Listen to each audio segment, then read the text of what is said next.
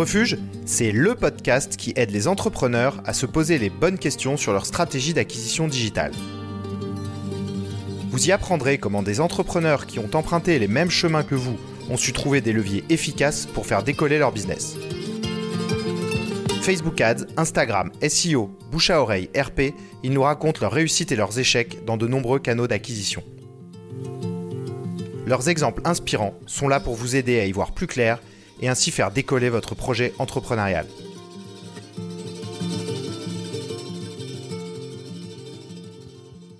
Bonjour à tous. Aujourd'hui, je reçois Thomas Courtois, le président de Nickel. Fondé en 2014 et racheté par BNP Paribas en 2017, Nickel est un acteur bien connu du secteur des néobanques. Thomas, président depuis 2019, revient dans cet épisode sur les mécanismes de croissance déployés par Nickel depuis ses débuts. Il raconte notamment comment Nickel a profité d'un levier d'acquisition imbattable grâce au réseau français des buralistes. Il nous parle également de la stratégie menée après l'arrivée de BNP pour déployer des budgets marketing bien supérieurs et maintenir une croissance forte. Je vous souhaite une très bonne écoute. Bonjour à tous, bonjour Thomas. Bonjour, bonjour Mathieu. Alors aujourd'hui je reçois Thomas Courtois qui est le président de Nickel. Thomas, je vais te laisser te présenter dans un premier temps. Ouais, bien sûr. Donc, euh, je suis Thomas Courtois. Euh, j'ai 46 ans. Je suis euh, diplômé de l'école de commerce de Nantes, Audencia, où j'avais fait une double spécialisation en finance marketing. Et puis, j'ai rejoint ensuite le groupe BNP Paribas en 1997. Ça, ça date un peu, où j'ai passé 24 ans. où j'ai occupé différents postes, d'abord dans les équipes marketing de, du groupe, puis à l'inspection générale, qui, qui est un peu aussi, qui est à la fois un poste d'auditeur interne, mais également une, école aussi interne au groupe. Et puis ensuite, j'ai eu l'occasion de manager différentes entités opérationnelles et filiales euh, du groupe, euh, à la fois en France, euh, mais également en Ukraine ou sur les départements et territoires d'outre-mer où j'ai passé pas mal de temps. Et depuis avril 2019, donc j'ai la chance de diriger cette aventure incroyable qui est, qui est Nickel, dont on va parler tout à l'heure. Bon bah génial, merci Thomas. Euh, alors bon, je t'ai contacté en, parce qu'on partage le, le, passage à Audencia, euh, donc euh, donc je suis je suis ravi de, de pouvoir euh, avoir ce moyen de d'entrer en relation. Euh, alors les, les, épisodes précédents que moi j'ai fait, j'ai beaucoup invité aussi des, des, fondateurs. Donc là on est dans un contexte un petit peu différent. Toi tu es, si on peut dire un, un pur produit de, de, la banque et tu es aujourd'hui le président d'une banque qui fait qui fait enfin en bien parler d'elle et qui a vraiment un, positionnement, enfin, en tout cas c'est ce que je trouve qui, qui vraiment un positionnement startup, euh, en tout cas dans, dans, sa communication, dans sa fraîcheur et, et, même dans son finalement dans son positionnement produit qui est très novateur. Euh, donc donc en fait on va on va essayer de, d'équilibrer entre bah, la vision plus récente peut-être depuis que toi tu as pris euh, le poste et revenir aussi sur des sujets euh, bah, de la de la fondation et raconter un petit peu comment l'acquisition s'est produite. Euh, donc si je me trompe pas, le projet Nickel, euh, c'est un produit qui débute en, enfin c'est un, lancement qui a eu lieu en 2014, c'est ça? Ouais, tout à fait. ça a été lancé en février 2014, Nickel, et ça a été un, succès euh, immédiat quasiment. tu veux que je te, tu veux que je, parle un petit peu de, de, Nickel et que je présente un petit peu ce que c'est l'aventure? Ouais, peut-être la, la, rappeler, bah, enfin le, ce qu'ont fait les fondateurs. je crois que ça s'appelait NoBank à l'époque. Ouais, donc en fait, Nickel est venu d'une idée assez simple. C'était de de rendre euh, le compte courant le plus simple, le plus utile, le plus bienveillant et le plus universel possible. Voilà, c'était ça l'idée de départ. Elle a été, ça a été porté par quatre fondateurs qui sont euh, Riyad Boulanoir, Hugues Lebret, Michel Calmot et Pierre de Pertuis, et euh, qui venaient d'horizons d'ailleurs très très différents les uns des autres. Et donc ils ont inventé ce concept hyper simple d'un compte qui peut s'ouvrir en cinq minutes dans un bureau de tabac euh, et qui permet euh, de payer et d'être payé euh, le plus simplement du monde. voilà, donc le produit a été lancé en, en, février 2014 et, et, tout de suite il a connu il a connu le succès. Et, et en fait, bah, les fondateurs, si tu veux, ils avaient ils avaient prévu, euh, bah, ils, espéraient que ça marcherait, hein, mais ils n'avaient pas prévu que ça marcherait aussi bien. Et si tu veux, euh, au départ, ils visaient 150 euh, 000 clients, quoi, grosso modo. Et puis très vite, ils, ont atteint 500 000. Et, et à un moment donné, tu vois, quand tu quand invites des potes à une soirée et que tu prévois d'en avoir 10 et puis d'un coup, tu en as 40 puissants, tu vois, d'un coup, la cuisine, elle est un peu à l'étroite. Enfin, donc, donc, et c'est pour ça qu'en 2017, les fondateurs ont, fait le choix de s'adosser à un grand groupe bancaire pour assurer la, pérennité de l'entreprise. Donc ça, c'est un choix qui a été fait donc à l'été 2017. Et puis pour revenir sur le nom, donc tu disais que initialement les fondateurs, l'une des signatures d'ailleurs de Nickel, c'était le compte sans banque. Euh, on est devenu le compte pour tous, euh, mais initialement c'était l'idée c'était le compte sans banque et c'est vrai que euh, ils voulaient l'appeler nos banques. D'ailleurs c'est le titre du livre du Globret qui, raconte l'histoire de Nickel, l'histoire de la création de Nickel. et en fait bah, c'est la, Banque de France qui a refusé ce nom-là et du coup ils ont opté pour bah, pour le nom que l'on connaît aujourd'hui qui est Nickel. D'ailleurs si ça t'intéresse je pourrais te raconter pourquoi Nickel d'ailleurs. Ouais, on va revenir, je pense, au, moment du changement, mais sur les trois premières années, je trouve que c'est intéressant aussi de, de contextualiser, peut-être parce qu'en de 2014 à, 2017, euh, bah, finalement, on est quand même déjà sur des pas mal de, de, de start-up, on voit pas mal plutôt de choses en ligne. Euh, Est-ce que tu peux contextualiser et expliquer aussi ce choix euh, des bureaux de tabac? Ouais, les, en fait, les fondateurs, ils avaient la conviction que on pouvait démocratiser et rendre universel le, compte bancaire en étant à la fois physique et digital. Et c'est d'ailleurs euh, vraiment cette, particularité qui explique le, succès foudroyant de Nickel. Donc euh, voilà, l'ambition c'était de, développer aussi un service qui soit utile à la société, qui permette l'inclusion financière, euh, y compris des publics les, plus fragiles. Et donc, le nickel, c'est un, je le disais, c'est un produit universel qui est vraiment ouvert à tous, y compris aux interdits bancaires. Et, pourquoi? Parce qu'on a apporté euh, bah, deux innovations extrêmement fortes sur le marché en 2014. Euh, la première, c'est la possibilité d'ouvrir un compte en cinq minutes. Et en cinq minutes, le compte est pleinement opérationnel. C'est-à-dire que tu rentres dans un bureau de tabac, tu t'enregistres, tu, donnes toutes tes données, tu es pris en photo, tu, tu scannes ta pièce d'identité, et à l'issue de, ces cinq minutes, le buraliste te remet une carte bancaire, c'est une carte Mastercard, qui est immédiatement opérationnelle. Et ça, il n'y a que Nickel en France qui fait ça. Il n'y a que Nickel qui te permet euh, d'ouvrir un compte aussi vite euh, en cinq minutes. Et, dès le début, pardon, non mais l'aspect digital, dès le début. Ouais. Donc ça, c'est la première innovation. Et pour ça, il fallait un réseau de distribution parce que la carte, tu l'as tout de suite dans les mains et tu n'attends pas qu'elle te soit envoyée à la maison. Donc euh, ça, c'est la première innovation. La deuxième innovation très forte qu'on a apportée, et c'est là que j'en viens au digital, c'est que toutes les opérations sur un compte nickel sont enregistrées en temps réel. C'est-à-dire que toutes les opérations que tu peux faire, les retraits, euh, dépôts d'espèces, euh, les virements, les prélèvements, les paiements par carte, sont tous enregistrés immédiatement sur ton compte nickel sans aucun délai de, compensation.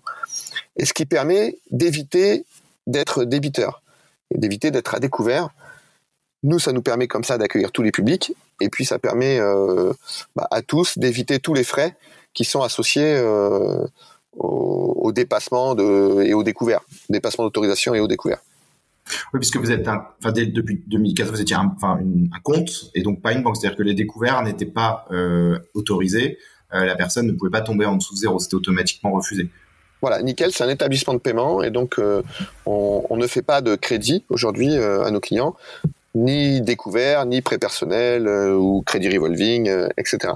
Donc chez Nickel, en fait, les, clients ont la garantie de ne jamais dépenser plus que ce qu'ils ont et donc de ne jamais tomber à la fois dans les spirales de, de surendettement ou dans les spirales de frais bancaires associés aux découverts, les agios, les frais d'incident, etc. Et aujourd'hui, c'est quelque chose qui a évolué. il y a toujours, est-ce qu'il y a des autorisations de découvert qui peuvent être faites? Non, ce cœur d'offre, il, est resté inchangé. Et nous, euh, ça fait vraiment partie de notre promesse client, hein, euh, de permettre à nos clients de payer et d'être payés. Voilà. Et donc, au-delà de, au-delà de l'ouverture du compte qui, qui, se finalise dans un bureau de tabac et, dans lequel tu récupères ta carte bancaire. Euh, également, euh, nous offrons bien sûr à nos clients euh, le meilleur euh, du digital, à la fois avec une app disponible sur tous les, les, les smartphones ou, ou, tablettes, et également un espace client sur le web pour suivre en direct toutes tes opérations et voilà, gérer ton compte le plus simplement et le plus facilement possible. Est-ce que dans un certain sens, vous étiez une des premières néobanques comme on en voit aujourd'hui avec euh, Revolut, Conto, tout ça. Euh, Est-ce que vous étiez très en amont de cette tendance? Oui, bien sûr. Euh, en fait, en, 2014, à partir de 2014, c'est là qu'émergent euh, de nouveaux acteurs. Si tu veux, on avait eu la vague des banques en ligne qui sont plutôt nés au début des années 2000.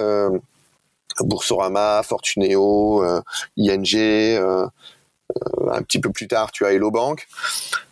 Et donc en 2014 vont émerger de nouveaux acteurs qui sont les établissements de paiement, donc qui sont permis par une nouvelle réglementation européenne.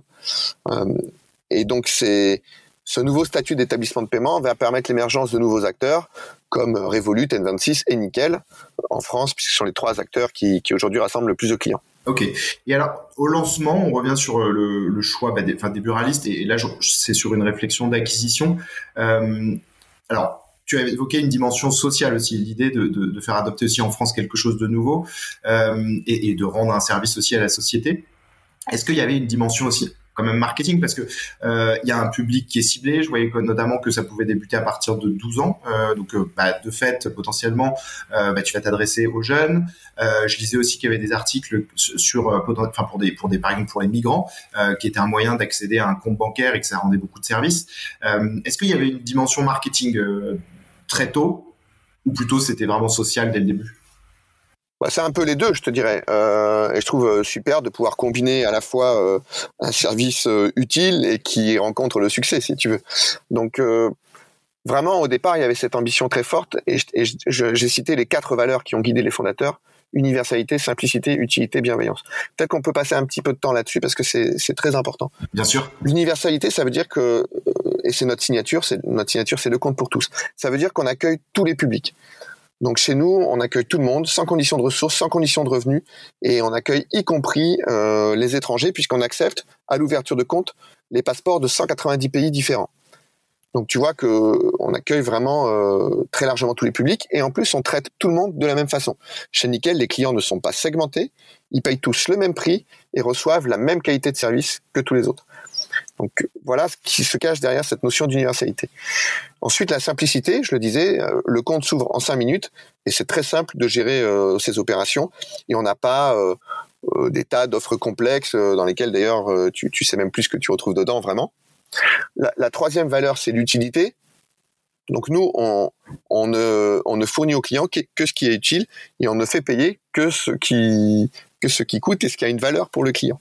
voilà, donc c'est si tu veux, ces valeurs de simplicité et utilité sont, elles sont très liées.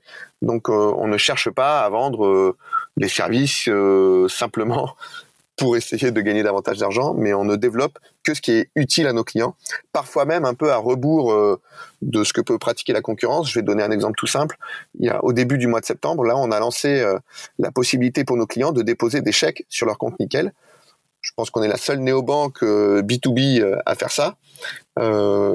Et on peut se poser la question d'ailleurs, est-ce que le chèque est un produit d'avenir? Certainement pas, mais il se trouve que nous, nos clients, ils nous demandaient à pouvoir encaisser des chèques parce que certains sont payés par chèque dans les services à la personne d'intérim, et donc on a développé cette fonctionnalité. Alors c'est pas vraiment une fonctionnalité qu'elle vend en, poupe euh, chez les autres néobanques, si tu veux. Mais voilà, mais c'est pour te traduire cette notion d'utilité.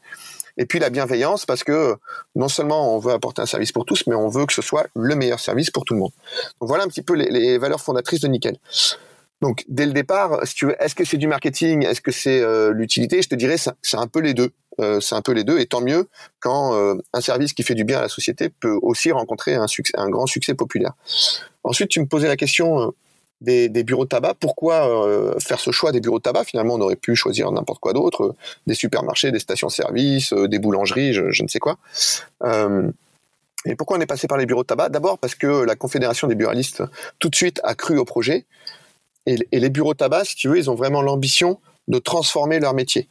Évidemment, euh, le, tabac, euh, compte tenu des nouvelles réglementations sur la santé et puis de, l'évolution de la société, euh, c'est un produit qui est plutôt en déclin. la presse écrite, malheureusement, se vend de moins en moins également. Et donc, les buralistes cherchent de nouvelles voies de, de, développement et de diversification de leur offre, avec la vocation de se transformer en commerçants d'utilité locale ce qu'ils sont d'ailleurs, parce que dans, nombre de, petites villes ou villages, le buraliste c'est le dernier commerçant qui reste dans le village, quoi. Euh, et donc, euh, dans cette notion de commerce d'utilité locale, si tu veux, une offre comme Nickel s'inscrit extrêmement bien. Voilà, apporter un produit qui fait du bien à la société et qui, et qui quelque part transforme un peu le, bureau de tabac euh, en, banquier ou en tout cas qui permet de gérer ton argent au quotidien Voilà, c'est un vrai service que, que les buralistes appréciaient. Donc voilà, d'abord parce que les buralistes y ont cru. Ensuite, parce que les bureaux tabac, c'est un réseau extraordinaire. C'est un réseau de 24 000 points de vente en France qui voit passer chaque jour 10 millions de personnes dans leurs magasins. Je pense qu'il ne doit pas y avoir un réseau qui voit autant de public tous les jours. Euh, et donc euh, voilà, s'associer à un tel réseau qui est populaire, qui est connu euh, de tous les Français. Voilà, la relation entre les Français et leurs buralistes, elle est, elle est parfois assez forte. Hein. D'ailleurs, tu n'as qu'à passer, enfin, qu'à passer un peu de temps dans un bureau de tabac, tu verras qui, qui connaît l'immense majorité de ses clients, qui les appelle par leur prénom, qui sait déjà à l'avance presque ce qu'il vient commander.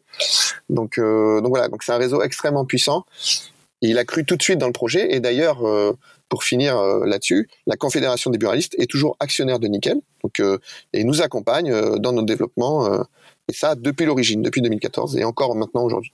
Ah oui, c'est hyper intéressant comme réflexion sur bah, justement les réseaux de distribution parce qu'en fait, la chose que vous avez appréhendée, c'est quel intérêt avait justement c'est de vous mettre à la place des buralistes pour comprendre que eux-mêmes avaient un intérêt. Et, et c'est vrai que ce soit dans bah, en fait je sais pas l'affiliation et, et, autres relais de distribution euh, parfois, euh, je pense que pas mal d'entrepreneurs peuvent avoir une approche finalement euh, finalement très mercantile.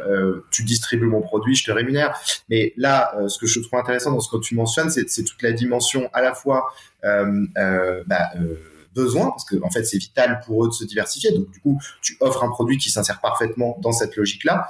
Et en plus de ça, le deuxième c'est euh, bah, la connaissance. En fait, c'est vraiment euh, euh entre guillemets une, une, distribution sur laquelle tu peux compter et qui est fiable, contrairement à parfois des, distributeurs qui, vont changer l'image que tu pourrais avoir, euh, qui vont pas assurer un service de qualité. Et là, en l'occurrence, euh, tu, es dans un, le buraliste est dans la pure continuité du produit en fait. Ouais, exactement, exactement. Je vais même te raconter une, petite histoire, mais peut-être tu as connu euh, le compte Sésame qui avait été développé par euh, Carrefour et Carrefour Bank. Et le compte Sésame, c'était un produit qui était très similaire à Nickel dans, son fonctionnement et qui était vendu dans les supermarchés Carrefour. Et en fait, ce, ce produit n'a pas rencontré le succès parce que la relation que tu développes avec le supermarché, elle est d'une toute autre nature que celle que tu développes avec un buraliste. Le buraliste, c'est une relation très humaine. Euh, c'est toujours la même personne que tu que tu as face à toi au comptoir et qui connaît ses clients. Alors que et qui est et qui est, et qui est en plus euh, qui est en plus là pour rendre service, vraiment, qui a, qui a ce sens du service. C'est un entrepreneur aussi, donc il a envie de développer son activité, donc il a aussi un intérêt pour lui à développer une nouvelle offre qui va fidéliser de nouveaux clients. Parce qu'un client nickel, c'est un client qui va ouvrir son compte, mais qui va aussi faire des dépôts, des retraits d'espèces, remplacer sa carte quand il l'a perdue, rééditer euh, son RIB, tout ça dans le bureau tabac comme s'il était au guichet de, sa banque, si tu veux. Donc c'est c'est un client fidèle, un client nickel. Voilà. Donc ça, et si je mets en parallèle l'expérience de, Sésame, Sésame, en fait, c'était vendu euh, dans les supermarchés Carrefour. Donc là aussi, il y a une très forte fréquentation des points de vente, donc une très forte visibilité de l'offre. Sauf que euh, bah, quand tu quand tu as besoin d'aide, euh, si tu veux, le, le caissier ou la caissière, d'abord, il, il, maîtrise pas très bien l'offre. Et puis, si tu veux, entre vendre un pack d'eau ou, ou des briques de lait et puis une carte Sésame, si tu veux, c'était un peu équivalent, quoi. Alors que, alors que le buraliste, lui, vraiment, il a ce sens du service et il va t'accompagner, il va essayer de t'aider euh, à la fois dans l'ouverture de compte et dans la réalisation de tes opérations. Et puis en plus, nous, il est formé pour ça. Et du coup, et du coup, ouais, et du coup, juste pour finir, un même produit et un réseau de distribution différent et donc une histoire très différente puisque Sésame a arrêté son activité euh, l'an passé en 2020 et alors que Nickel euh, continue euh, depuis 7 ans avec un développement euh, extrêmement fort. Ouais, en fait, c'est une réflexion super intéressante et je ferai le parallèle encore une fois avec l'affiliation dont on parlera parce que je, je, je sais pas si, quelqu'un qui veut ouvrir une banque en ligne, le, honnêtement, euh, l'affiliation est incontournable. Alors, ça n'a pas forcément toujours l'air d'affiliation, mais bon, on peut dire que les, les 15 premiers liens SEO, enfin, de référencement naturel, euh, quand on, on mentionne euh, banque en ligne euh, ou le nom d'une banque, sont des affiliés. Et, et en fait, bah, cette réflexion sur le, bah, la distribution physique, se retrouve aussi euh, dans l'affiliation. C'est-à-dire que moi, j'ai entendu, enfin, j'ai vu aussi beaucoup de d'acteurs. En fait, quand on, on, arrive à choyer son affilié, on arrive à le former, à l'entretenir et, et, finalement à comprendre en fait ce que lui veut. Et ben en fait, il va faire un travail qui est absolument supérieur à ce que fera une personne à qui on a signé un, un deal au début et puis en fait on laisse vivre l'affilié. Et en fait, c'est vrai que a, les startups sont de plus en plus euh, habituées à ça, mais, je trouve que c'est euh, animer un réseau d'affiliation comme là vous l'avez dit avec les bureaux de tabac, euh, c'est ultra puissant pour créer des leviers d'acquisition. Ouais, exactement, exactement. Et les buralistes sont donc tous très intéressés au, développement de nickel. D'abord, encore une fois, parce qu'ils en sont actionnaires, euh, mais également parce que ça, contribue à diversifier leur clientèle et à développer leurs revenus. Et, il touche, enfin, si c'est pas euh, euh, caché, mais euh, il touche une, part, une commission sur chaque euh, compte ouvert? Alors c'est absolument pas caché, et d'ailleurs c'est public sur notre site web hein, et dans nos grilles tarifaires. Tous nos clients savent combien le buraliste perçoit à chaque opération qu'il réalise dans le point de vente. Donc typiquement, tu poses la question de l'ouverture de compte, un buraliste gagne 3 euros lorsqu'il ouvre un compte nickel. Ok, d'accord. Ouais, donc c'est intéressant. Et, et, et est-ce que à, cette époque-là, euh, vous avez eu beaucoup de concurrence? Parce que presque envie de te dire que n'importe qui aurait pu vous refaire ce que vous faisiez et aller contacter massivement les buralistes. Ça, s'est passé? Bah, Étonnamment, on a peu de concurrence, euh, ou en tout cas, on reste un acteur très atypique dans, dans le paysage, non seulement en France, mais aussi en Europe. Euh, tu le sais, on, on, se développe maintenant dans d'autres pays en Europe. Euh, on a déjà ouvert en Espagne, on va se lancer au Portugal, en Belgique. On regarde aussi dans d'autres pays d'Europe. Et il n'y a pas vraiment d'offres similaires à Nickel. Parce que Nickel, comme ça, ça paraît simple, et finalement, c'est assez compliqué à faire.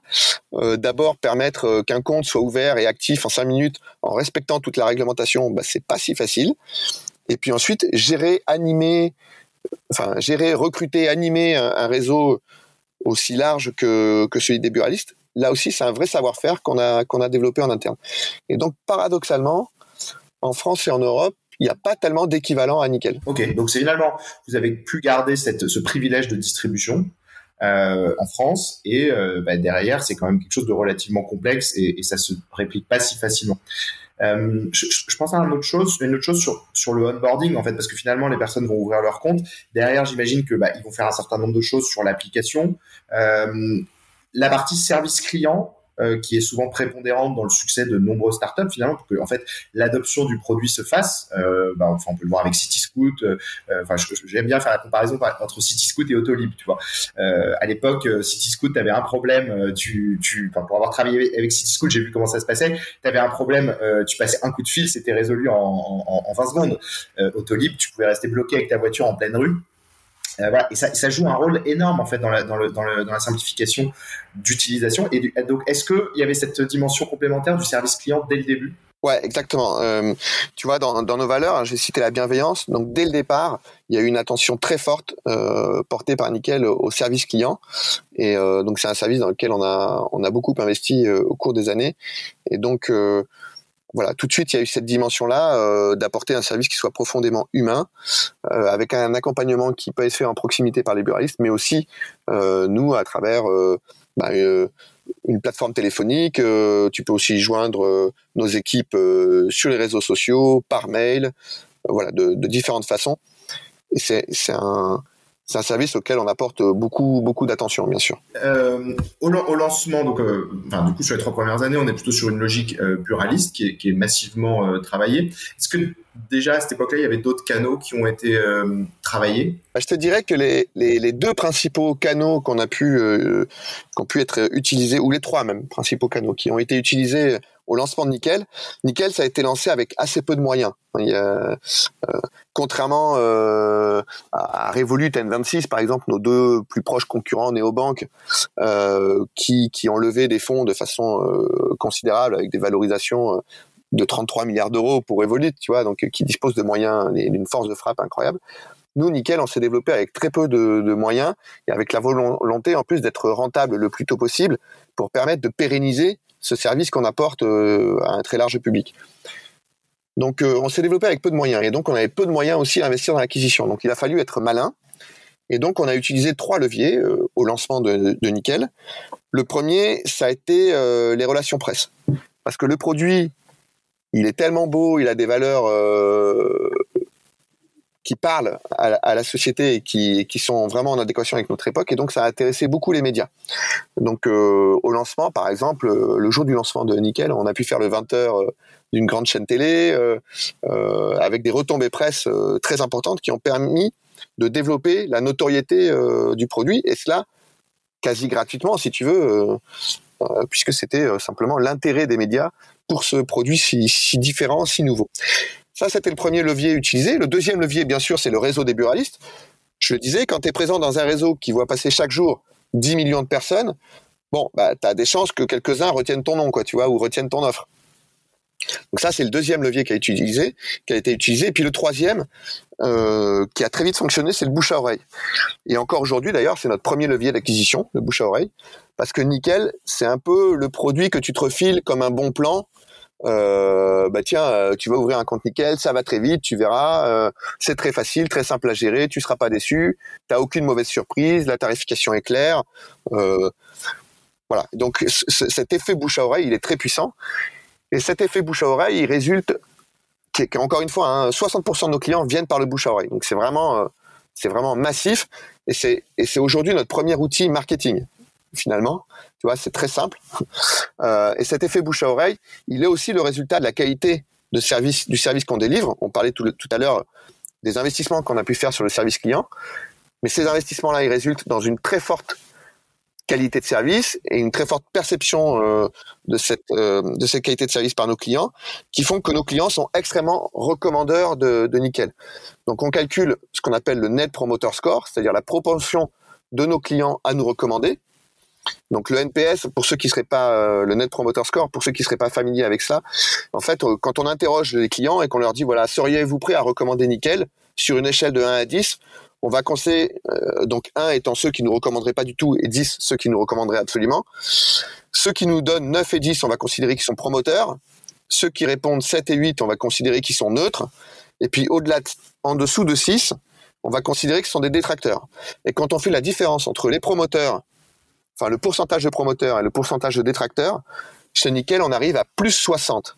Plus 60, c'est extrêmement fort. Si tu veux, dans le, dans le secteur financier, la moyenne des banques traditionnelles, elle se situe plutôt entre moins 10 et plus 5. Et nous, on est à plus 60. Donc c'est très très fort. Donc cette qualité de service apportée, cette simplicité du produit, se traduit par ce net promoter score très élevé et donc une propension de nos clients à nous recommander qui est extrêmement forte et par un puissant et qui génère donc un puissant effet bouche à oreille. Et tout ça s'est mis en place très tôt. dès 2014, on a cet effet-là. Et donc tout ça, finalement, c'est de l'acquisition client qui coûte pas cher, quoi, euh, dans lequel tu investis assez peu. Donc euh, au lancement de Nickel, et ça, euh, je dirais jusqu'en 2020, ce sont les trois leviers qu'on a exploités. On a exploité peu d'autres leviers. On a commencé un petit peu à investir en, en marketing digital à partir de 2018, mais avec des budgets très serrés. Et puis c'est vraiment à partir de 2020 qu'on a développé d'autres d'autres leviers d'acquisition pour accélérer encore nos, rythmes d'ouverture de compte.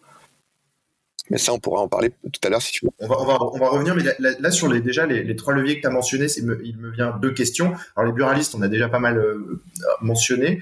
Euh, alors sur la partie RP, euh, je trouve, ce que je trouve encore pareil comme avec les buralistes, ce que je trouve intéressant, c'est que tu as mentionné, en fait, ça intéressait les médias.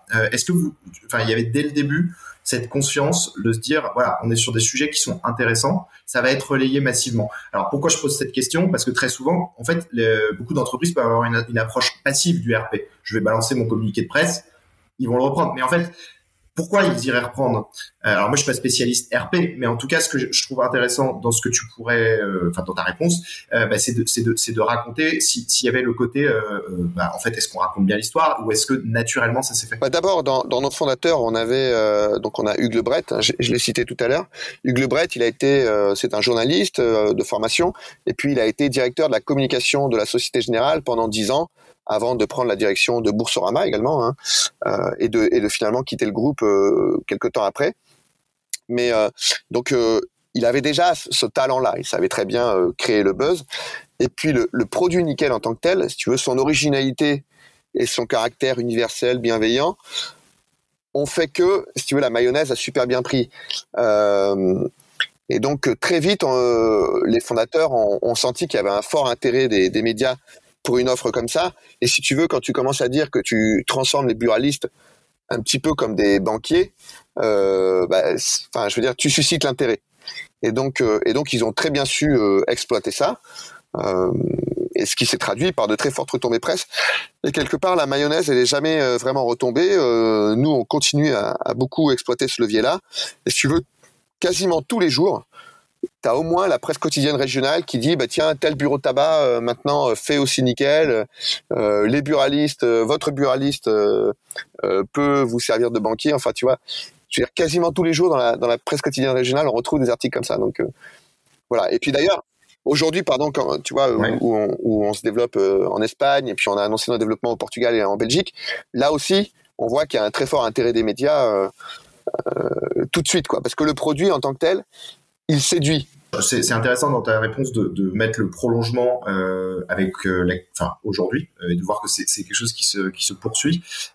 du coup, sur ma deuxième question qui porte sur le bouche à oreille, je pense que c'est intéressant d'y répondre un peu de façon similaire. quelles actions ont pu être faites pour entretenir le bouche à oreille? Alors, tu as parlé du NPS.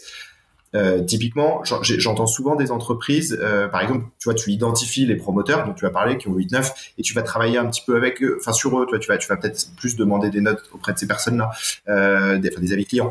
Tu, tu, tu vois, tu, tu, tu alimentes ces personnes-là, ou c'est peut-être ces gens-là, ou alors les détracteurs, tu vas les contacter pour, je sais pas, demander des, des, des, des, des retours, améliorer le produit. Voilà. Est-ce que il y a eu des choses qui ont été mises en place et faites pour euh, favoriser le bouche à oreille depuis Oui, bien sûr.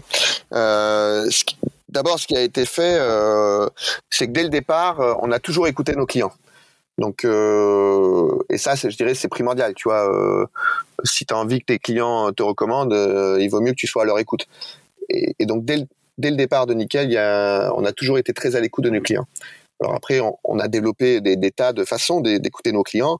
D'abord, euh, bah, on mesure ce, ce, fameux Net Promoter Score et la, et, la satisfaction globale vis-à-vis du service, mais on mesure aussi des tas d'indicateurs comme euh, euh sur chacun de nos parcours ou de nos process, on mesure à la fois une, ce qu'on appelle une CSAT et une CES, c'est-à-dire une, euh, un niveau de satisfaction et un, et un Customer Effort Score, c'est-à-dire euh, le niveau d'effort qu'il faut pour réaliser une opération. Et, la mesure de ces deux scores, CSAT et CES, sur tous nos parcours, nous permet sans arrêt d'améliorer nos parcours, de les rendre plus faciles, plus fluides, plus clairs, euh, plus simples à, gérer par nos clients. Et, ça entraîne la satisfaction client et donc euh, leur propension à nous recommander. Donc voilà, c'est ça le principal levier, si tu veux, et c'est un effort permanent dans l'entreprise. Et donc, euh, bah, tous les mois, bah, tu vois, on fait un point sur tous les retours qu'on a pu avoir de nos clients. Euh, on les partage tous ensemble et on se fixe des leviers d'action euh, dans tous les domaines de l'entreprise pour justement répondre à tout ce que les clients auront pu nous apporter.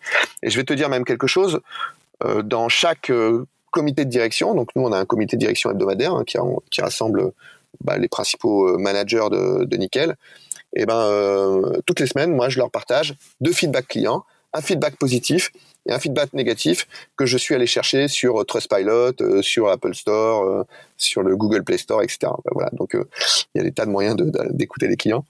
Et voilà, donc donc vraiment être à l'écoute des clients, c'est la première, c'est le premier levier pour être sûr de leur apporter un service qui répond à leurs besoins et donc euh, développer cette proportion à nous recommander et donc de générer le bouche à oreille. Voilà. Mmh. C'est intéressant de, de, de, continuer à garder ce, bah, cette approche finalement assez agile et, euh, et aussi à l'écoute, euh, à la fois dans un contexte de croissance euh, et puis aussi, on va le voir peut-être avec le rachat d'un grand groupe qui peut peut-être changer certaines, certaines donnes, on va, on va en reparler.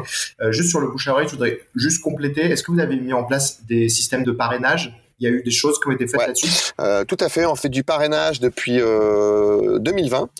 Donc, on a développé des petites actions de parrainage. Mais c'est pas du parrainage comme on peut le voir chez d'autres banques en ligne où euh, tu vois euh, c'est 80 euros pour le filleul, 120 euros pour le parrain, enfin des, des sommes euh, parfois assez folles. nous c'est plutôt 3 euros tu vois pour le parrain et le filleul. Enfin c'est des toutes petites sommes qu'on offre et qui servent en fait de de déclencheur au bouche à oreille, si tu veux. C'est vraiment le prétexte en disant, bah tiens, avec mon code parrainage, tu auras un petit avantage. Ça sert à déclencher le bouche à oreille. Mais, euh, voilà, on, le fait, pour euh, bah encore euh, développer et, inciter nos clients à, parler de nous à leurs proches. Mais on, dépense assez peu là-dessus parce que nos clients finalement le font assez facilement, assez naturellement. On n'a pas besoin de payer 120 euros pour pour qu'un parrain nous recommande quoi. Ouais, et puis vous avez le réseau de buralistes qui fonctionne bien dans cette capacité. Ouais, bien sûr. Juste un petit mot encore pour l'écoute des clients. On entretient aussi un, un, club de clients ambassadeurs. Donc, s'ils nous écoutent, je voudrais les saluer. et ces clients ambassadeurs sont très à l'écoute aussi du marché et des, et des besoins. Et, et, voilà, ils nous aident. Euh, donc, on va généralement tester aussi nos nouvelles offres auprès d'eux, et ils nous, ils nous font beaucoup de bien. Voilà, ils nous apportent beaucoup. Tu, peux, c'est quoi euh, qui sont c'est un panel au hasard qui que avec qui vous, vous, vous faites des tests? Bah, En général, ce sont les clients qui nous suivent euh, depuis le début de Nickel, et puis ce sont d'assez bons observateurs du du monde des néobanques, si tu veux. Donc euh, voilà, donc ils sont une vingtaine, ils se reconnaîtront. Euh, voilà, et ils nous accompagnent quasiment depuis le début de, de Nickel. ils prennent la température du marché, ils vous, ils vous font des feedbacks et euh, d'accord. Et ça, c'est quelque chose qui est permanent. Voilà, et puis, et puis c'est auprès d'eux qu'on va tester nos nouvelles offres. tu vois, en mode en mode alpha. donc voilà, et donc ça nous est extrêmement précieux et utile. Ok, c'est hyper intéressant. Euh, juste pour avoir quelques milestones, donc le lancement 2014, en termes de nombre de clients et peut-être de bah, la part de vente en fait, pas la part de vente, la part d'acquisition des buralistes euh, dans le, enfin, entre 2014 et 2017 pour comprendre. Alors, euh, si tu veux, dans, dans le rythme d'ouverture de compte euh, de, Nickel, euh, dès 2014, donc avec un lancement en février, on a ouvert euh, près de 70 000 comptes. L'année d'après, le double, en 2015. Puis euh, l'année d'après, 250 euh, 000. Puis 320 000 en 2017. Euh, voilà, donc tu vois, très vite, il y a un succès qui se crée en termes d'ouverture de compte. Là, les chiffres que je te donnais, hein, c'est le nombre d'ouvertures de compte dans l'année. Donc en cumul. Donc quasiment un million. Donc en cumul, en 2017, au moment du, du rachat par, par BNP Paribas, on était déjà à 600 000 comptes ouverts. Ok. 600 000. Et alors, à ce moment-là, la part de, entre bouche à oreille et buraliste, le pourcentage à peu près, juste pour avoir une, une C'est parfois difficile de faire la part des choses parce qu'un client, il peut venir parce qu'il en a entendu parler et parce qu'il l'a vu chez le buraliste. Mais grosso modo, euh, le bouche à oreille a toujours compté pour euh, près de 60% de notre acquisition. Euh, et d'avoir vu l'offre en bureau de tabac, c'est de l'ordre de 20%. Le reste, ça peut être des pubs, un article de presse, euh, voilà. Ok. Bah, en tout cas, là, sur les trois premières années, c'est quand même euh, de tout ce que tu racontes un, un, un sacré succès. C'est-à-dire que finalement, peu de dépenses marketing, une viralité forte, un réseau de distribution parfaitement en place et euh, bah, du coup un bouche à oreille qui se met qui se met en place. Donc donc euh, légitimement à ce moment-là euh, bah, BNP rachète c'est ça en 2017 alors pourquoi en fait euh, les fondateurs qui avaient développé le compte sans banque et qui avaient à un moment pensé à appeler nickel euh, nos banques revendent à la plus grande banque euh, européenne. Donc ça, peut paraître un peu paradoxal à première vue, et en fait ça, ça l'est pas du tout. Comme je le disais, les fondateurs, ils ont, ils ont été euh, très agréablement surpris par le succès de Nickel qui a dépassé toutes les attentes initiales. Et à un moment donné, je te dis, quand tu, tu vois, quand as construit une cuisine pour accueillir 150 000 clients, et puis que euh, ils sont 600 000 et que tu sens qu'ils vont bientôt être un million, 2 millions, euh, bah, tu te sens un peu à l'étroit et tu te dis, bon, il faut peut-être que qu'on se fasse épauler par des vrais professionnels du secteur qui vont à la fois pérenniser le développement de l'entreprise, euh, offrir une garantie supplémentaire à tous les clients qui, ont, qui nous ont déjà fait confiance, et puis qui permettra aussi euh, à l'entreprise de se développer euh, ailleurs qu'en France et, et, en Europe. Donc voilà pourquoi les fondateurs finalement ont choisi de, de s'adosser à une grande banque. Euh, et pourquoi ils ont fait le choix de BNP Paribas? Parce que BNP Paribas leur offrait un maximum de garanties sur le fait que Nickel allait rester assez indépendant dans dans son développement, dans, dans son offre produit, euh, dans son image de marque, etc. Et que le groupe allait euh, surtout l'aider sur des, des activités très critiques que sont bah, toute la, le respect de la réglementation, le respect de toutes les lois anti-blanchiment et anti-financement du terrorisme, la maîtrise des risques opérationnels, la maîtrise de la sécurité informatique. Voilà les sujets sur lesquels BNP Paribas nous offre un très fort euh, et solide appui. Pour le reste, on, est, on reste très, très autonome. Et alors pourquoi BNP Paribas a fait le choix de, racheter Nickel? Bah, Pour plusieurs raisons. D'abord, ils étaient bluffés par l'innovation et le succès qu'avait apporté Nickel sur le marché français. Ils avaient aussi la conviction que c'est un succès qui pouvait s'étendre au-delà de, au-delà de l'Hexagone et, un peu partout en Europe. Ensuite, ils avaient la conviction que c'est un produit qui pouvait vite euh, devenir rentable, et donc, et, d'ailleurs, euh, pour cause, Nickel est rentable depuis 2018, et ça, j'y reviendrai parce que justement, la politique d'acquisition est un élément clé dans la rentabilité de Nickel. Euh, donc voilà, donc c'était à la fois un succès et une innovation très forte euh, qui pouvait encore être développée au-delà de la France. Euh, c'était, comme je le disais, donc un acteur en plus qui était en voie d'être rentable. Il n'y a pas beaucoup de néobanques en France et en Europe qui sont rentables, je peux te le dire. et puis dernièrement, BNP Paribas, c'est aussi une banque qui a des ambitions très fortes en termes de et en tout cas une conscience très forte de sa responsabilité sociale et environnementale. Et ils trouvaient qu'à travers Nickel, euh, bah, finalement, ils allaient apporter au groupe un produit qui fait du bien à la société et qui s'inscrivait parfaitement dans ce cadre-là. Voilà un petit peu comment euh, la rencontre s'est faite, si tu veux, entre les fondateurs et BNP Paribas.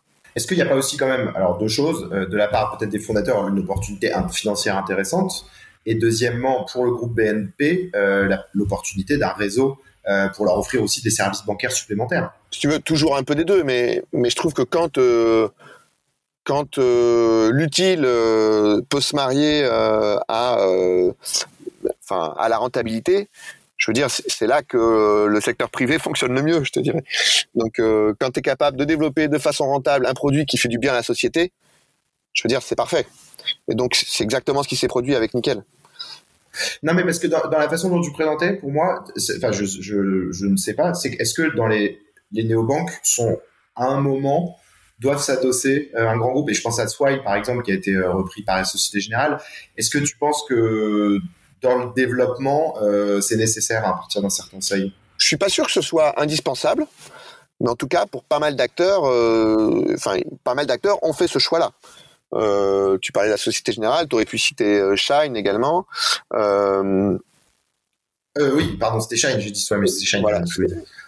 C'est Shine donc qui a fait le mouvement récent. voilà, ça, peut être un choix possible qui permet, qui apporte certains éléments. D'autres, au contraire, font le choix de rester indépendants. on peut citer Conto en France, qui connaît un, beau succès et qui, est toujours indépendant. Mais je peux, je peux te citer euh, N26 ou Revolut, qui sont de très grands acteurs euh, européens et même mondiaux, et qui eux font le choix de rester indépendants. Donc si tu veux, je pense que les deux sont possibles. Après, ça dépend ce que ça dépend ce que tu cherches, quelle est la, ça, enfin, ça dépend ce que cherchent les fondateurs, euh, et puis la rencontre que tu peux faire euh, entre un repreneur et, les fondateurs, quoi. Chez, Nickel et chez BNP Paribas, c'est le choix qui a été fait. Force est de constater que c'est un vrai succès. Il y a assez peu de succès d'ailleurs de de reprise d'une euh, néobanque ou d'un acteur, euh, d'une start-up ou d'une fintech en général par un acteur bancaire, y a assez peu de succès sur le marché. Et Nickel est probablement le succès le plus emblématique de la réussite du mariage entre une fintech et une grande banque.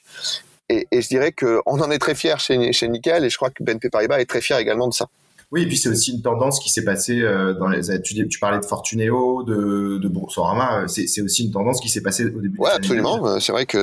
Et ceux qui ceux, ceux qui ont perduré, je crois que, enfin, c'est toujours euh, via. Bah, c'est vrai que les, les, les acteurs euh, banques en ligne originaux, que ce soit Boursorama, Fortuneo, Hello Bank, Before Bank, Mona Bank, ils sont tous adossés à des à des grands groupes aujourd'hui. Euh, après, dans les dans les dans les acteurs plus récents euh, en France, on peut citer Orange Bank, euh, évidemment qui, qui est soutenu par Orange, euh, ou Ma French Bank qui est, qui est soutenu par la Banque Postale. Voilà, donc y a, si tu veux, tu as des acteurs adossés à des grands groupes, un peu comme nous.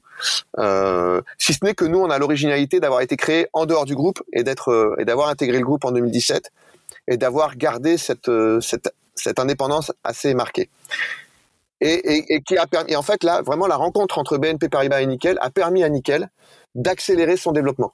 Et on va pouvoir y venir euh, d'ailleurs à quel point, à partir de 2017, il y a une inflexion supplémentaire euh, et encore plus marquée, euh, je dirais même depuis 2019, il y a une inflexion supplémentaire qui a été faite en termes de rythme de croissance et on, l'a fait grâce au soutien de, BNP Paribas aussi. Hein. Alors c'est intéressant que tu parles de cette inflexion parce que pour moi, c'est aussi un moment où il y a une concurrence accrue. Euh, alors, tu as parlé de Conto. Moi, c'est un acteur que je connais bien euh, puisque je travaille, je les ai comme clients. Euh, en fait, ce que je, ce que je, ce que je pas. Toi, tu as parlé d'N26 et Revolut, euh, qui sont aussi des acteurs qui, vers, je crois que c'est à partir de 2017-2018, qui sont devenus aussi très très agressifs commercialement parlant en marketing.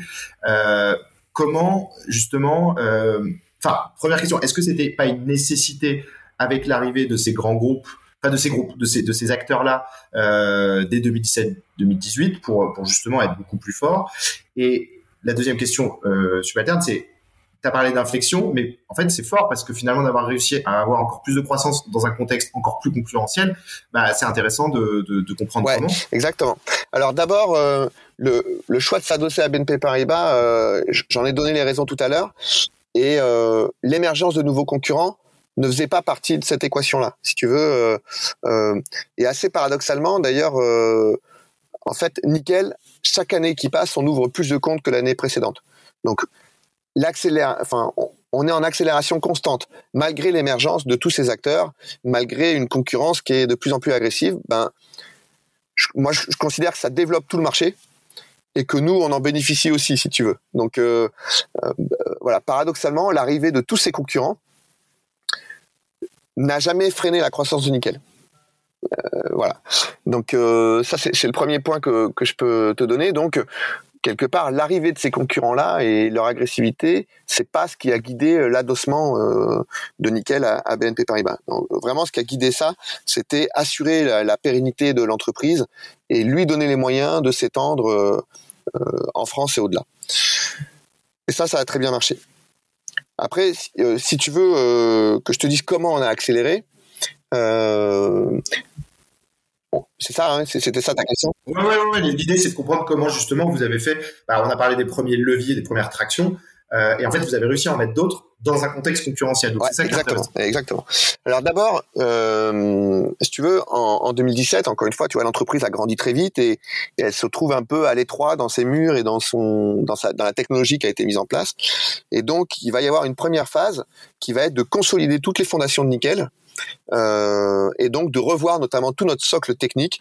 Donc je vais pas rentrer dans, dans, le détail, mais si tu veux, on a beaucoup investi, on a recruté des équipes informatiques très importantes. Aujourd'hui, c'est plus de 100 personnes euh, à l'IT chez Nickel, hein, sur un effectif de 600, donc c'est énorme comme investissement.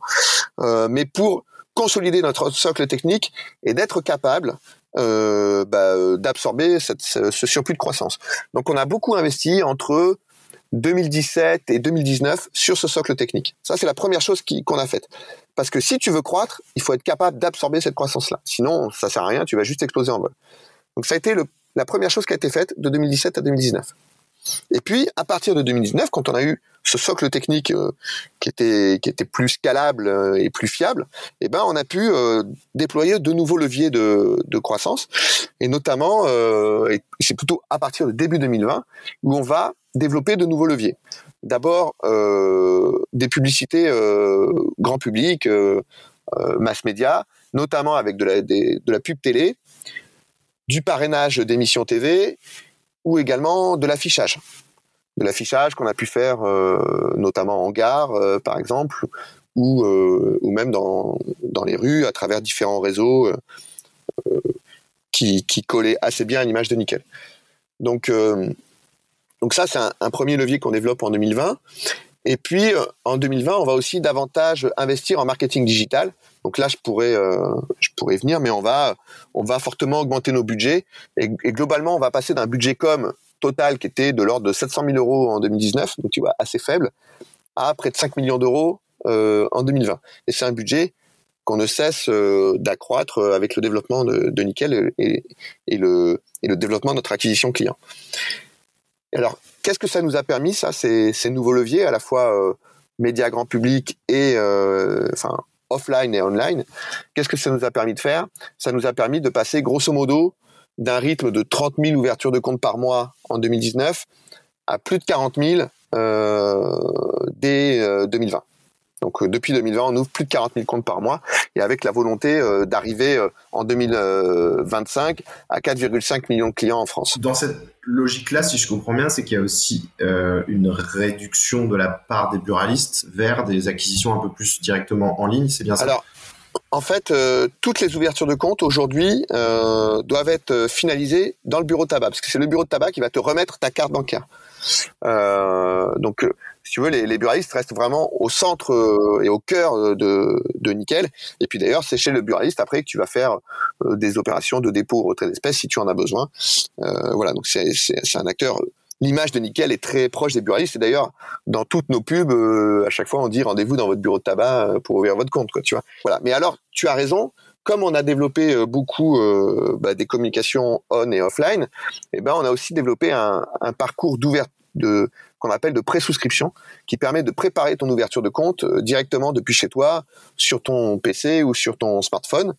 Euh, mais à l'issue de ce parcours, si tu veux, où tu vas ben, remplir toutes tes données, euh, euh, à l'issue de ce parcours-là, tu vas avoir un code d'activation que tu vas emmener euh, dans le bureau de tabac et qui va te permettre de retirer ta carte et euh, d'avoir ton compte qui est pleinement activé. Et dans ces cas-là, alors je voulais en parler, c'est un sujet en part entière, mais dans la typologie de clients, est-ce que ça, ça accompagne aussi une évolution dans la typologie de clients? Ah ouais, bah c'est hyper intéressant ta, ta, question. D'abord, quels sont les, les, les clients que Nickel attire?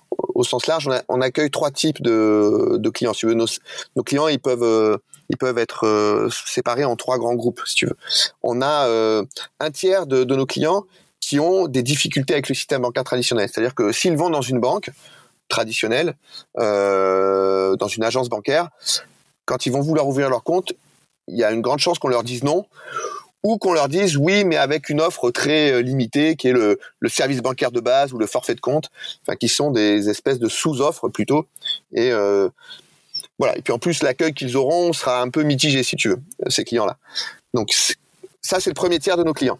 Le deuxième tiers de nos clients sont des gens qui veulent une offre, qui, ont des besoins très simples. Hein. ils veulent juste euh, un compte pour gérer leur argent au quotidien et payer et, être payés, recevoir leur revenu et payer tous les jours. et ils veulent le faire à un prix maîtrisé et euh, très clair et sans aucune mauvaise surprise. voilà, donc ça c'est le le deuxième tiers de nos clients.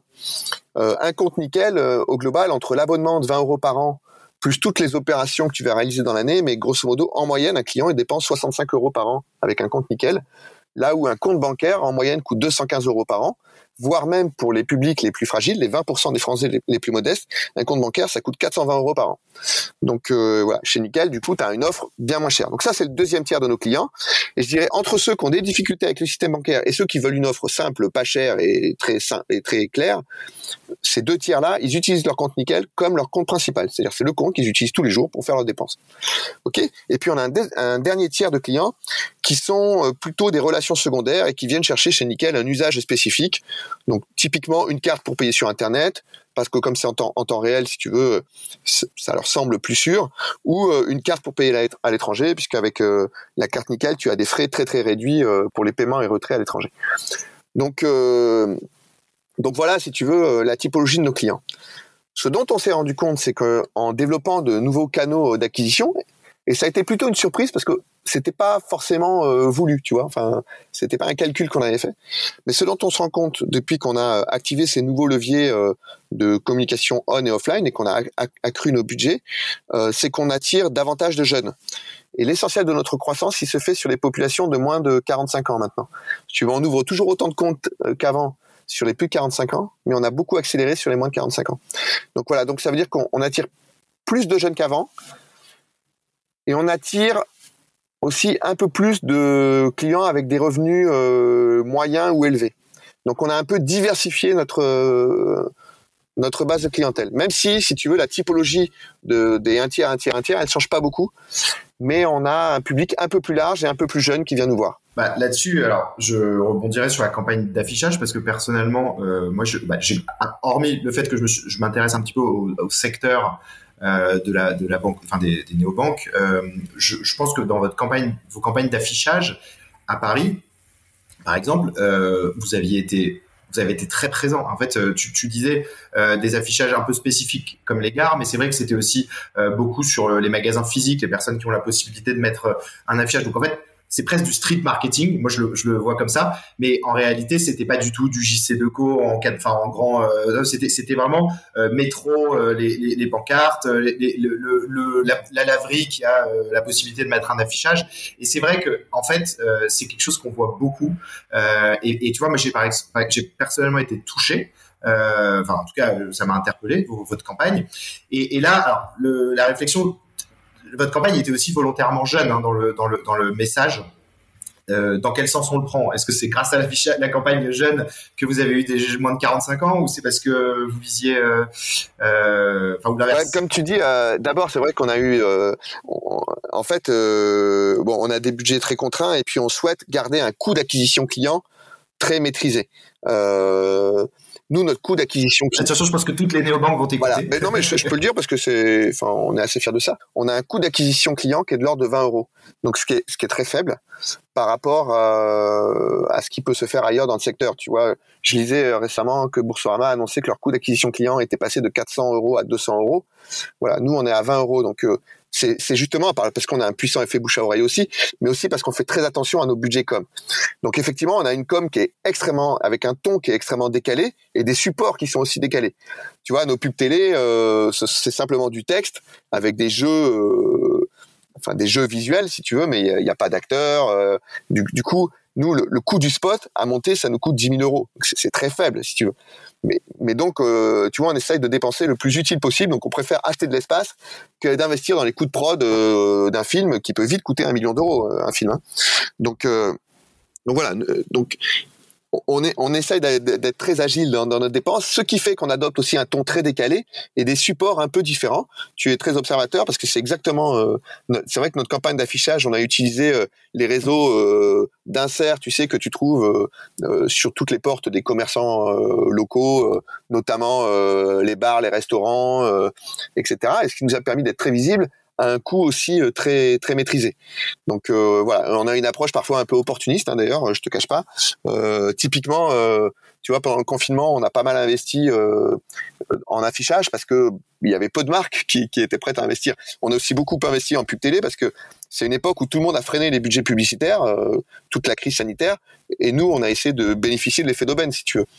Donc, euh, donc voilà, donc on a une approche à la fois très opportuniste, très décalée, et nos messages étant euh, étant très décalés, assez drôles, bah c'est vrai qu'ils ont davantage séduit une clientèle euh, jeune.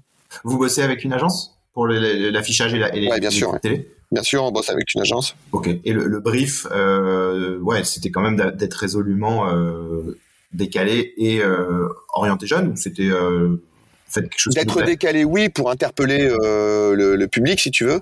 Et ça, on l'a toujours été depuis le départ. On a toujours des messages qui sont assez drôles. Euh, euh tu sais où on, on annonce des, des, des, messages que l'on barre et, et, euh, et voilà. Donc donc c'est il y a toujours il y a, toujours eu cette communication très décalée. D'ailleurs pour tous ceux qui nous écoutent euh, à l'heure actuelle, je vous invite à aller sur YouTube et, et regarder les pubs nickel. Elles sont, euh, voilà, elles sont assez marrantes.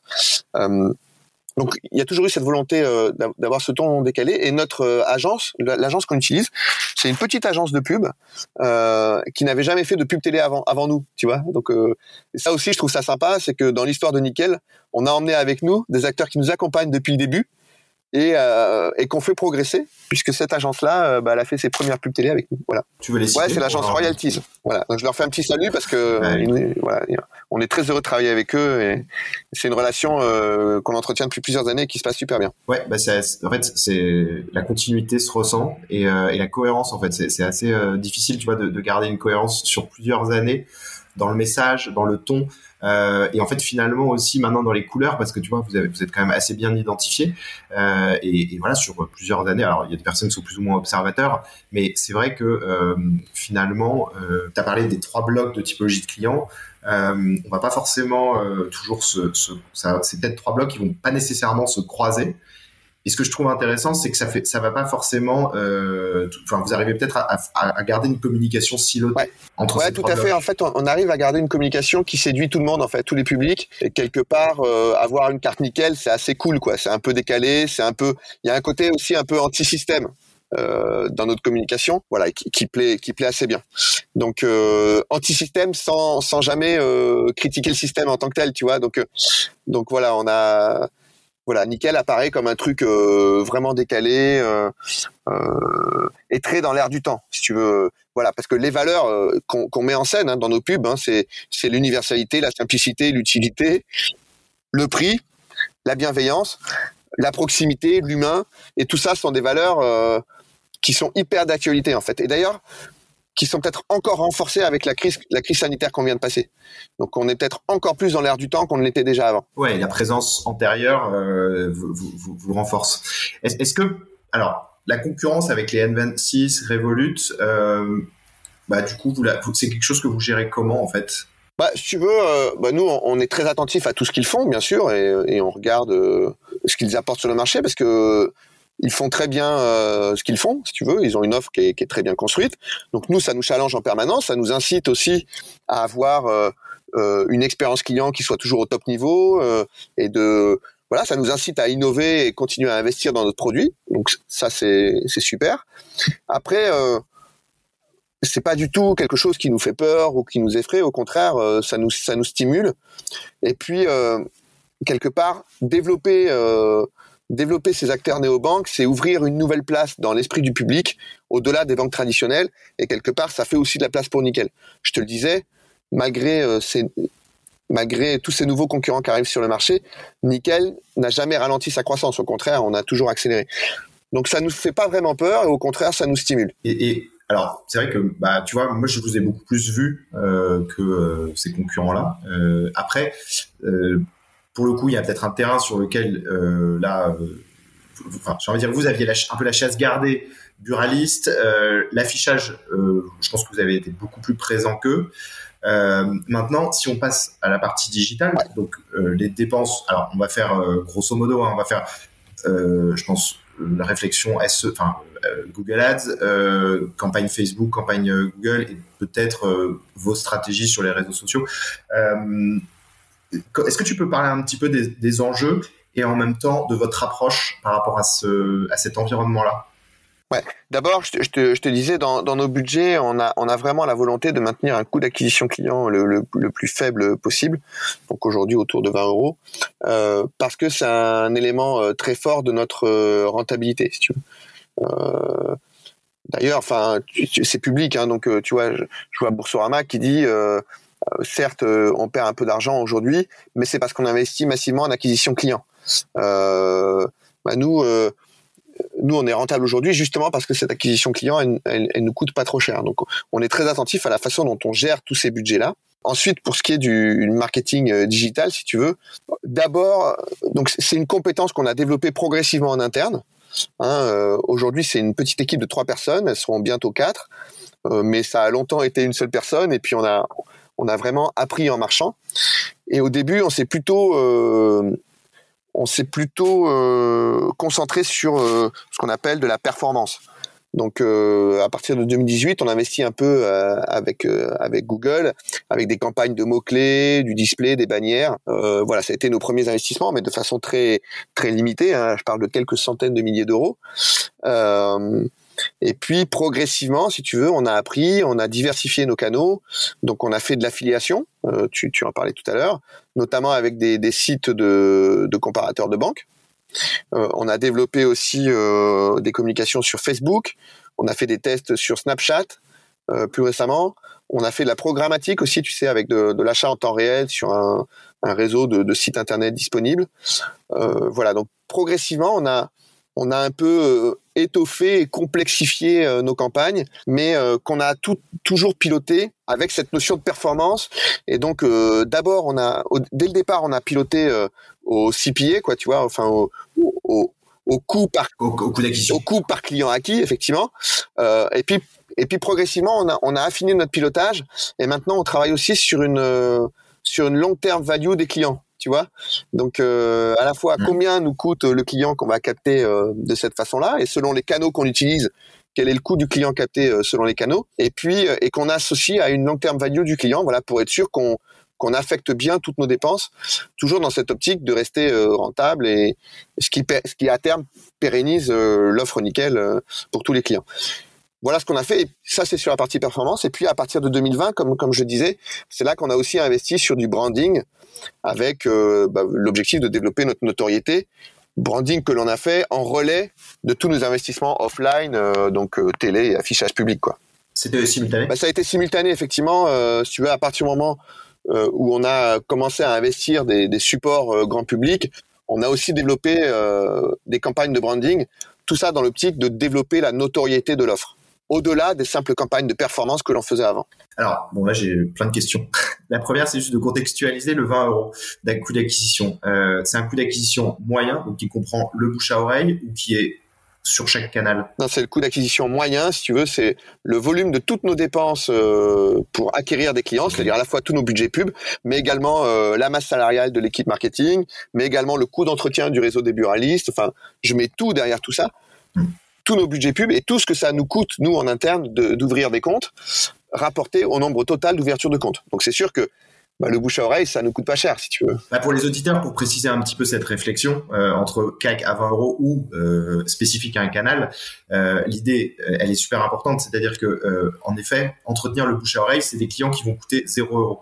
Donc, si jamais tu veux te permettre d'aller euh, peut-être à être à pas 20 euros sur Google Ads ou Facebook Ads, mais à 150, 100 euros, enfin 100, 150 euros, bah en fait, il faut maintenir le, le, la viralité organique pour que, en fait, euh, la, le, la, dépendance à, à, cette partie payante reste faible et que, et que du coup, bah, comme tu l'as dit tout à l'heure, je crois que c'est 60% l'organique. En fait, le but, c'est que l'organique reste toujours à ces, à ces niveaux-là. Et je pense que si on regarde la plupart des, des, des, licornes françaises, hein, enfin des grosses startups du French Tech 120, euh, voilà, ils arrivent à faire ça. Donc, euh, moi, je, fais beaucoup de conseils sur la partie euh, payante, mais je sensibilise toujours mes clients sur le fait que ça doit rester quelque chose qui n'est pas euh, la dépendance, enfin le, truc principal.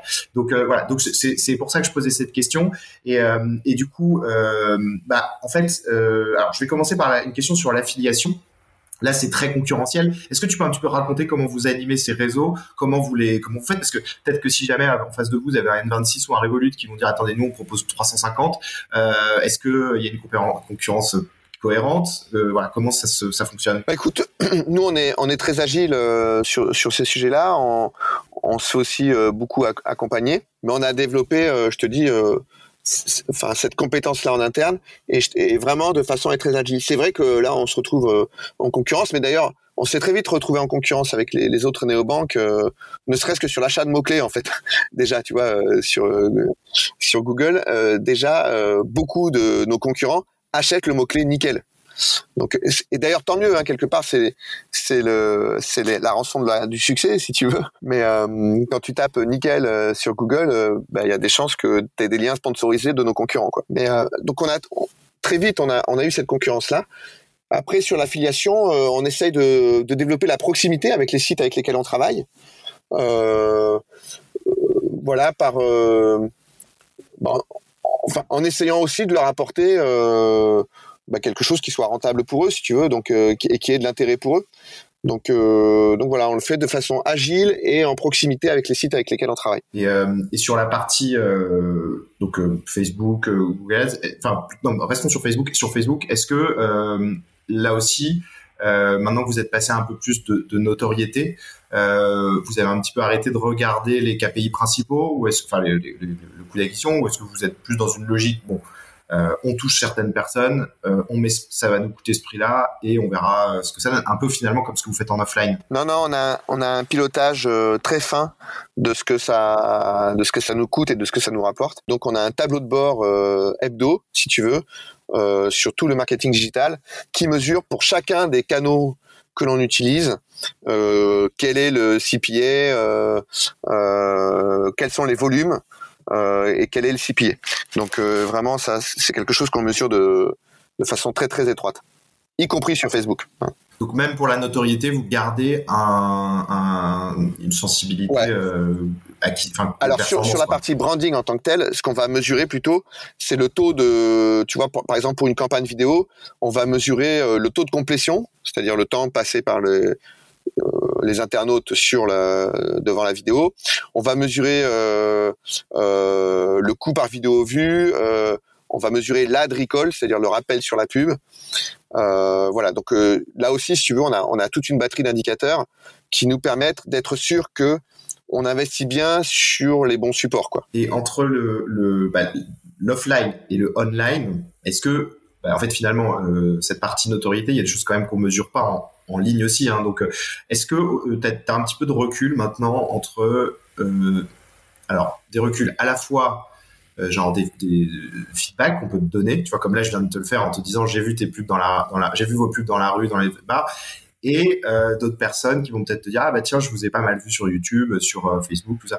Comment tu euh, tu, mesures en fait aussi l'impact de ces campagnes Alors on le mesure de plusieurs façons. D'abord pour toutes les ouvertures de compte, en fait on va demander au client comment il nous a connus. Euh, bon, je vais même reprendre dans l'ordre. D'abord, bon, on, peut avoir à travers le marketing digital, les investissements qu'on fait, on peut avoir une certaine traçabilité des clients, savoir par quel euh, par quel site ils sont passés, quel circuit ils ont suivi avant d'ouvrir leur compte. Donc euh, ça, on arrive à à, à, compléter ça, si tu veux, en, exploitant bah, les, les, technologies euh, assez classiques, quoi, si tu veux. Donc on arrive à avoir une première mesure d'efficacité comme ça. Ensuite, on interroge tous nos clients de toute façon après leur ouverture de compte pour savoir comment ils nous ont connus. Et, et donc, euh, donc, et on suit l'évolution de ces indicateurs-là entre ceux qui nous disent par le bouche à oreille, ceux qui nous disent par le buraliste, et ceux qui nous disent par la presse ou par les pubs que j'ai vus. Tu vois. Et puis ensuite, on fait plusieurs fois par an des mesures de notoriété. Donc, à la fois à chaud après une campagne euh, télé, par exemple, ou à froid, pour mesurer un peu l'évolution de notre notoriété, notre notoriété spontanée ou notre notoriété assistée. Et en fait, on voit, euh, que depuis deux ans, euh, depuis début 2020, ouais, donc un an et demi, depuis un an et demi qu'on fait ces campagnes-là, on a la notoriété nickel qui a considérablement progressé dans, le paysage. Alors, campagne là, c'est lesquelles euh, Les offline ou les deux? Bah, Depuis un an et demi, c'est les deux. C'est euh, online et offline. Vraiment, c'est depuis 2020 qu'on a augmenté nos budgets euh, marketing et qu'on a développé toutes les campagnes de branding à la fois on et offline. Avant, comme je te disais, on dépensait quelques centaines de milliers d'euros en pure performance. Donc, c'était, on était moins visible entre guillemets. D'accord, ouais. Donc vous, vous, vous avez vraiment une approche complémentaire entre le offline et l'online, et ça aurait été entre, enfin, peut-être pas concevable de faire que du online. C'était important euh, d'apporter la complémentarité. Ouais, exactement. Euh, on est convaincu que que les, les campagnes que l'on fait offline euh, permettent de développer la notoriété et vient en soutien de toutes les campagnes online qu'on peut faire. Hmm. Bah, en fait, c'est une lucidité que je trouve assez forte, notamment alors, ce que tu as dit dans, la, dans les mesures. Euh, parce qu'en fait, euh, je pense qu'aujourd'hui, pas mal de, de, de performances dans le digital. Alors, il y a, y a, beaucoup de cannibalisation, c'est-à-dire de Facebook ou Google qui peuvent aller prendre un peu de notoriété par ailleurs, tu vois, de, de capter l'organique dont tu parlais, tu vois, donc de se retrouver en fait sur euh, voilà, la personne elle a pu en entendre parler à un dîner, à quelque chose comme ça, mais au final elle va finir par taper la marque et, et, et peut-être que c'est Google qui va capter l'importance de la conversion, alors qu'en réalité c'est le bouche à oreille antérieur. Donc je trouve que c'est extrêmement lucide. Euh, de, enfin, ce que tu disais, c'est un peu tempérer euh, le poids euh, de, de, de, la performance, de la suivre et, et, en fait de la compléter aussi avec euh, des rapports de notoriété, enfin ce que tu ce que tu ce que vous faites, euh, qui vont vous permettre aussi euh, bah, de, de, de de pas juste dépendre des rapports que vont faire Google et Facebook, qui sont pour moi, qui je connais bien ces sujets, euh, sont extrêmement dans. Enfin, c'est pas dangereux, c'est juste que c'est voilà, chacun prêche pour sa paroisse. Euh, quand on travaille avec une agence, euh, l'agence elle va montrer qu'elle fait de la perf. Quand Google euh, fait des campagnes, ils vont montrer que c'est qui font de la perf. Moi, quand je fais des campagnes, j'essaie de montrer que c'est moi qui suis responsable de la performance. Mais mais je trouve que c'est très important, c'est très très bien cette lucidité d'à la fois de compléter le online par le offline et aussi de, de l'analyser de façon globale parce qu'en fait euh, voilà encore une fois le piège c'est de regarder des chiffres entre la performance et la notoriété, mais qui du coup n'ont aucun sens. Euh, moi, je le dis souvent, par exemple, sur une campagne YouTube, j'ai jamais fait d'action concrète. Donc, euh, je, quand je vois une pub, une campagne sur YouTube, enfin une pub sur YouTube, je vais, je fais rien. Enfin, je, je, la prends passivement, comme je vois une pub dans la rue. Donc, pourquoi essayer de regarder à la performance? Ça a pas trop de sens. Donc, je, je c'est assez intéressant et c'est assez lucide comme euh, comme vision. Euh, et je pense que voilà, le, le peut-être que le bagage aussi BNP vous a vous a enfin voilà vous, vous a sorti du digital aussi. Et en plus avec la truc, enfin tout ce qui était buraliste aussi. Vous étiez déjà pas complètement digital. Ouais, exactement. De toute façon, euh, on a on a on a tout de suite euh, développé un modèle euh, digital entre guillemets, à la fois physique et digital. Et donc quelque part, euh, oui, ça fait partie de notre ADN. Tu as raison. Hmm. Euh, Thomas, on approche de la fin. Euh, je voudrais, je voudrais voir un petit peu sur, voilà, encore une fois sur la typologie, comment vous vous voyez euh, l'évolution en fait de, de, de, votre acquisition, de, la cible de clients? Est-ce que c'est vous allez plutôt renforcer l'existant ou aller en chercher ou capter des nouvelles des nouvelles cibles? Écoute, nous on continue à, tracer notre sillon avec euh, avec une offre qui est étant universel correspond à un public extrêmement large. tu vois, donc euh, on peut pas dire qu'on ait des cibles très très bien identifiées. On a on a un public qui est extrêmement large. D'ailleurs, je, le précise aujourd'hui, mais euh, j'ai donné les chiffres d'acquisition jusqu'en 2017. Aujourd'hui, on a plus de 2 millions 200 000 clients, hein, nickel. Donc c'est euh, voilà, depuis l'origine, on a attiré plus de 2 millions 200 000 clients. Donc c'est, tu vois bien qu'on a un public extrêmement large. Donc nous, notre défi, c'est de continuer à entretenir cette dynamique euh, en France. Et je le disais, notre objectif, c'est d'avoir 4,5 millions de clients à l'horizon 2025. Et aujourd'hui, on est sur cette voie-là. Donc marginalement, on va encore euh, progresser un peu dans nos rythmes d'ouverture de compte, mais, à terme, on, on va situer, euh, aujourd'hui, on est, on est plutôt à 43 000 ouvertures de compte par mois. On pense qu'à l'horizon 2025, tu vois, on va se rapprocher de 50 000 ouvertures de compte par mois, mais euh, voilà, on, on, arrive déjà à un seuil qui est, qui est, extrêmement élevé. Et puis, notre défi maintenant, c'est de s'internationaliser. Et là, euh, bah, on se lance dans de nouveaux pays où là, on recommence. Euh, on doit repartir à, à, trouver euh, les bons réseaux de partenaires et à développer euh, notre notoriété et, et, à, et à redévelopper notre expérience en marketing à la fois euh, on et offline.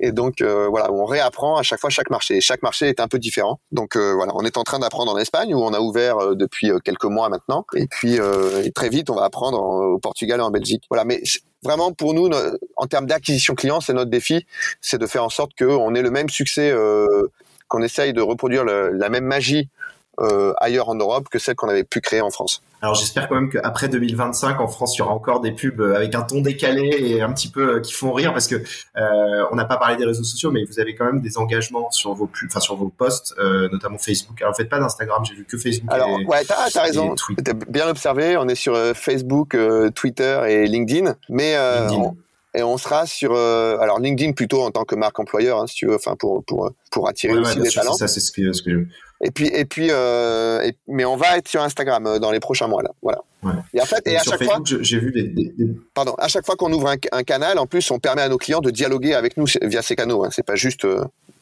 de la com descendante que l'on fait mais à chaque fois c'est du dialogue ah oui, okay. c'est du dialogue qu'on fait avec nos clients. Et tu disais pardon? Non, mais là aussi c'est intéressant de pas se, entre guillemets se précipiter sur Instagram. Non pas que c'est pas un, euh, mais voilà je pense que c'est intéressant de faire bien bien faire ces canaux. Euh, et là euh, moi je regardais vos niveaux d'engagement de vos posts sur Facebook.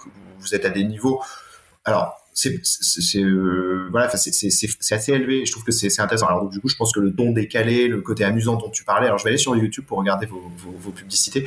Euh, mais mais je trouve ça je, trouve ça vraiment vraiment impressionnant et vraiment bah voilà enfin différenciant et voilà donc donc voilà. Bah, j'espère que ce ton là sera conservé après 2025 écoute c'est le ton qu'on développe depuis 2014 et, et on n'a pas l'intention d'en changer.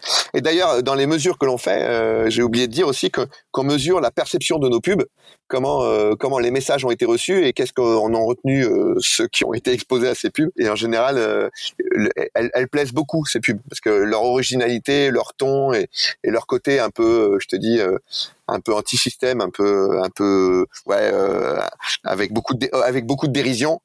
ça plaît beaucoup, ouais. Vous, vous passez par des instituts de sondage ouais, pour faire ça Bien sûr, ouais, des... instituts de sondage, ouais. Ouais, c'est ça. Ok, non, c'est intéressant. Bon bah écoute, merci euh, Thomas. Euh, C'était vraiment euh, très complet parce qu'on on a bien parlé de, de, du lancement avec la partie buraliste euh, et, et, vraiment cette présence physique que j'ai que j'ai trouvé vraiment super intéressante et qui vient apporter euh, bah, des choses nouvelles parce que très souvent moi j'ai des invités qui sont plus 100% digitaux et qui du coup euh, bah voilà ce, ce enfin parfois il y a, y, a, y a, cette fermeture tu vois le, on, ne passe pas d'un pays à l'autre. je pense qu'il y a des investissements qui sont possibles tu vois dans le offline comme des affichages qui sont peut-être street marketing dans la rue qui sont pas forcément euh, euh, à des prix euh, énormes. Et puis quand on regarde parfois ce que mettent certaines entreprises à Google et Facebook, bah, je pense que parfois il faut se poser la question de si vraiment il faut mettre autant chez eux et pas un peu diversifier. Donc euh, donc voilà. Mais, donc euh, merci beaucoup Thomas pour ton temps. Euh, bravo pour voilà ce que pour Nickel. Est-ce qu'il y a quelque chose que tu voudrais dire? Est-ce que tu as passé un bon non, moment? Merci à toi. J'ai passé un très bon moment. et puis je vois que tu connais bien ton sujet. Donc voilà. Donc les quand les questions sont bonnes, on passe toujours un bon moment. Merci beaucoup, Mathieu. Bon, bah, génial. Merci, Thomas. Merci à toi et à bientôt. Au, revoir à tous. Salut.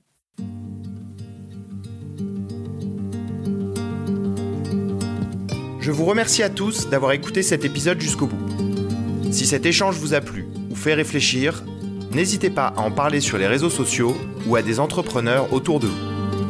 Vous pouvez également vous inscrire sur mon site mathieusecarelli.com pour être tenu informé de la sortie des épisodes et pour recevoir tout mon contenu. J'espère à très bientôt pour un prochain épisode du Refuge.